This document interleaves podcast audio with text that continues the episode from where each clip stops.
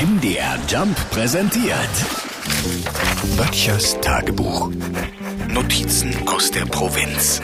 Internationaler Tag der Feuerwehrleute ist heute. Und da muss ich Ihnen mal erzählen, vor ungefähr 15 Jahren war ich auch mal in der Freiwilligen Feuerwehr. Ja, äh, jetzt nicht Mitglied, sondern eher im Gerätehaus, aber schon mit der Absicht, mich mal näher zu informieren, was man da so alles machen muss.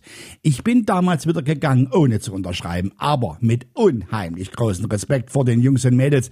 Was die leisten, Wahnsinn. Die vier Oberbegriffe sind ja wohl retten, löschen, Bergen, Schützen, wenn ich das richtig in Erinnerung habe. Aber was in den vier Worten alles drin steckt, das wissen wir ja als Laie meist gar nicht. Ne? Löschen ist klar. Ne? Wenn es brennt, ruft man die Feuerwehr, die kommt, aber das ist ja nur, Gott sei Dank, ein kleiner Teil. Wie oft müssen die zur Unfallstelle auf der Autobahn? Ne? Wie oft muss mittlerweile der Keller nach einem heftigen Regen ausgepumpt werden? Wie oft sieht man sie in der Tagesschau, wenn sie nach einem Sturm die Bäume von der Straße holen müssen? Ne? Und da rede ich noch nicht mal von Oma Hedwigs Morle, die vom Hausdach gerettet werden muss. Und und ich rede nicht von den vielen Veranstaltungen, die brandtechnisch sichergestellt werden müssen. Und ich rede nicht von heute. Ich rede von meinen Erfahrungen von vor 15 Jahren. Das ist ganz sicher nicht weniger geworden. Ne?